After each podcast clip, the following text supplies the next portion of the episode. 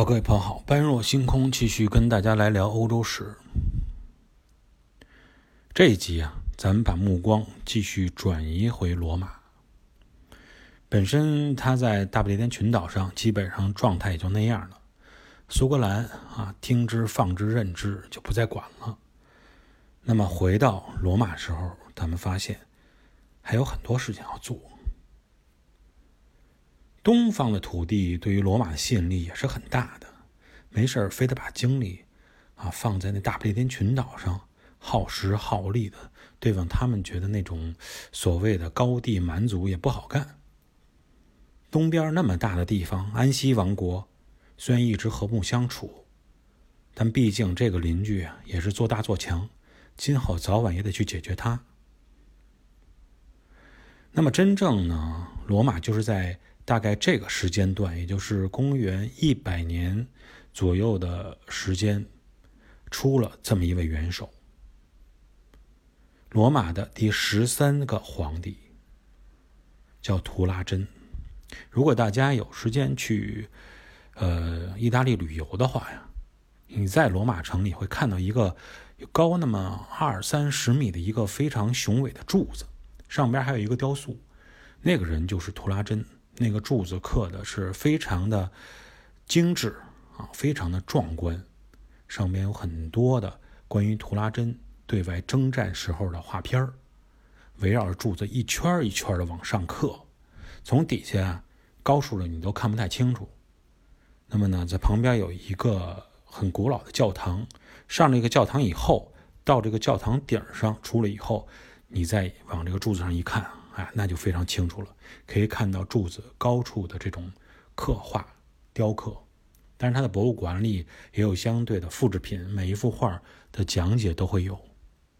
就光这个柱子啊，你身临其境的感受它，是一种什么感觉呀？一个是它非常的雄伟，啊，粗壮、高大挺拔；还有一个呢，就是雕刻的非常精细。最关键的是啊，里头的很多战士。手上都有洞，啊，战士，这个洞是干嘛用的呀？这个洞实际上是当时为了插武器用的，插兵器用的。可以想象那个时候，图拉真柱真正竖起来以后，不是现在光是光秃秃的一个柱子，而是上面有很多的士兵拿着真刀真枪的兵器，雕塑上边拿着兵器，远处看金光闪闪，一个三十多米的大石柱子上边布满了。真正刻画的人上面拿着兵器是多么壮观的一个样子，可以想象出来吗？咱们今天呢，就先聊聊图拉真。图拉真这个人的出身啊，很有意思。他不是生于罗马，他出生在哪儿啊？出生在西班牙，罗马占领的地方，后来形成了变成了罗马的一个行省。他是出身于行省西班牙的一个皇帝，这就比较奇特了。对于我们。东方民族来理解，有点不太好理解了，就好像边远的一个已经被我们收入华夏的，呃，这个类似于这个异族，他的首领能够过来当皇帝，不可理解。但是在罗马，就确实这种事情层出不穷。一般来说，在此前图拉真之前，罗马确实他的最高权力也是这样，啊，必须是成长于罗马，或者是这种潜规则，就是成长于罗马的罗马人来继承元首的位置。但当罗马帝国真正融为一个整体的时候，我们会发现，这个帝国真的形成了一个整体，就是罗马人的概念已经不单单仅是属于意大利人了。图拉真在公元的九十八年成为了罗马的皇帝。罗马人啊，从这点上可以看出，他在传承最高权力的时候，非常的开放，不传统不保守。之前从凯撒传到屋大维，我们就会有点感觉哈，说这屋大维也不是他的儿子，类似于他的侄子。然后呢，他就算把屋大维继承了一个他的养子，这种感觉，养子就能够成为这个真正这个变成你的接班人，不太能理解。但实际上呢，确实是这样。他们在那边啊，觉得这种什么嫡长子、血亲后代，呃，不是看得那么重，无所谓，反正呢是大概这个家族的，啊，甚至于到后边有能力的都可以成为后边的接班人。所以这种扩大了选择面以后的选择，就使罗马帝国非常的务实，选一个好使的人。比你在血缘关系中选这种就这么扒拉来扒拉去做这么几个人的情况要好得多。可见我们当时就像你到了这种晋朝看看，呃，司马家族后边有很多的，除了开始这个司马懿以外，剩下的不是傻子就是弱智，啊，你还不停的在这里选来选去的，出了后边出什么八王之乱呀等等，都是因为这个原因。皇帝盯不住劲，必然底下人要造反。你要是皇帝，确实选拔了一个大家都觉得能够带领整个国家向前走的这么一个人物以后，他实际上造反的可能性要降低很多。罗马人的务实呢，也就体现在这里。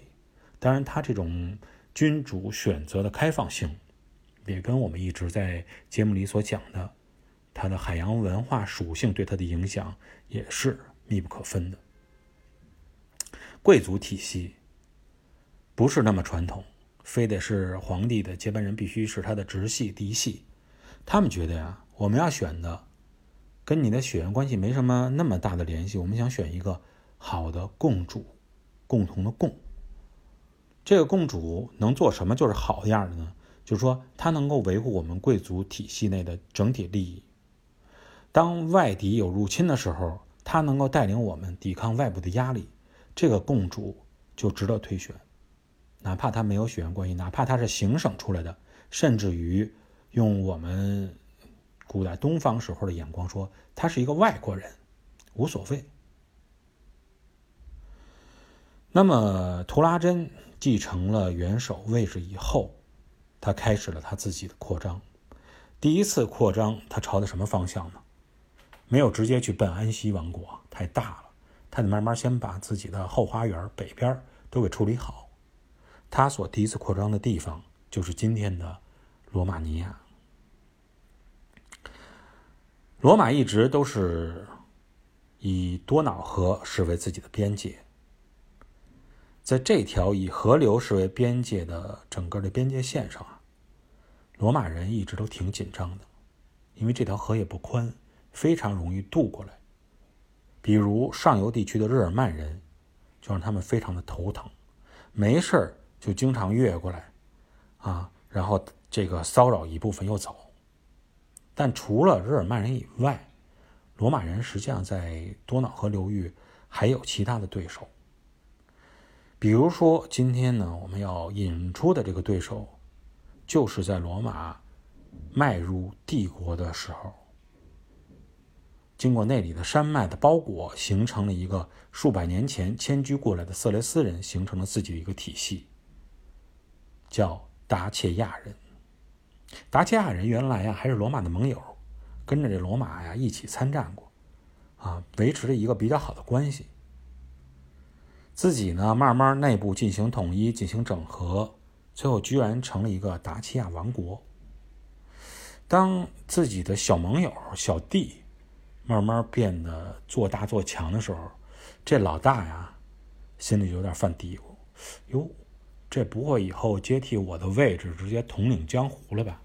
所以罗马呢，当达契亚王国逐渐从新生走向成熟的时候，罗马就开始啊有点顾忌他了，总觉得是个隐患，甚至于在凯撒那个时候就觉得，是不是把这小弟给做掉算了？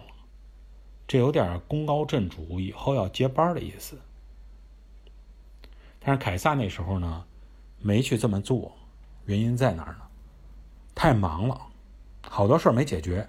凯尔特人、日耳曼人，啊，我们去听之前，包括这个凯撒那几个几期节目，都知道忙得不亦乐乎。所以呢，就放了这块儿了，让达契亚人逐步的往多瑙河下游逐步的递进啊。占领一些领地，扩大扩大地盘儿，最后发现，哟，这达契亚王国居然跟我罗马王国直接无缝对接了，就剩中间一条河了。正因为这样，这个矛盾慢慢就积累深了。还是边界的问题，罗马觉得呀，这边界我得往那边推一推。达契亚人觉得以河为边界不合理，我觉得呀，这边有个山，啊，斯大拉山脉，拿山脉的分水岭作为平衡点，作为分界线，多合理啊！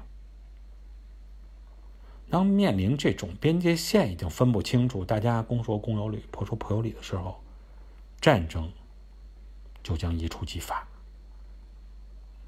那么，究竟这场战争是怎么样来进行的？谁胜谁负？我们呢，在下期节目中跟大家继续来探讨。感谢各位的收听，这期节目我们先来到这里，下期节目再见。